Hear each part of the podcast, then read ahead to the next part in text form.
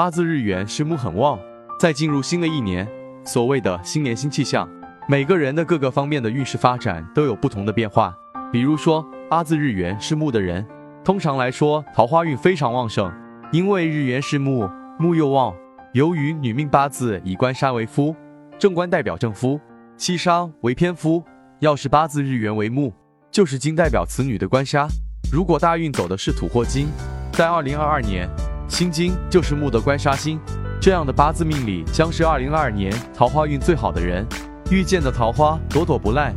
遇到的缘分都很好。日柱为人戌，如果从八字命理上来看，一个人的日柱是人戌的人在进入二零二二年的感情运势发展非常旺盛，他们如果在这一年里结婚的话。是一个非常吉利的一年，仁泽一道认为他们会迎来非常多的好事情，其中就包括结婚。如果你有和你正处于热恋中的对象，那么对你们的性格进行磨合分析，如果发现相合或者互相不易，那么就可以在今年准备进行婚礼仪式。如果你是单身的人需日柱的话，也会在今年遇到属于你的那个人。总而言之，要做好去接受这段恋情的准备，会给他们带来意外的惊喜。日柱为丙火，在进入二零二二年，日柱为丙火的人，通常来说，婚姻运势发展非常的旺盛。他们在这一年里能够遇到很美好的姻缘，有很大的结婚几率。二零二二年中，日柱天干为丙火的人，这年的婚姻运势会非常不错。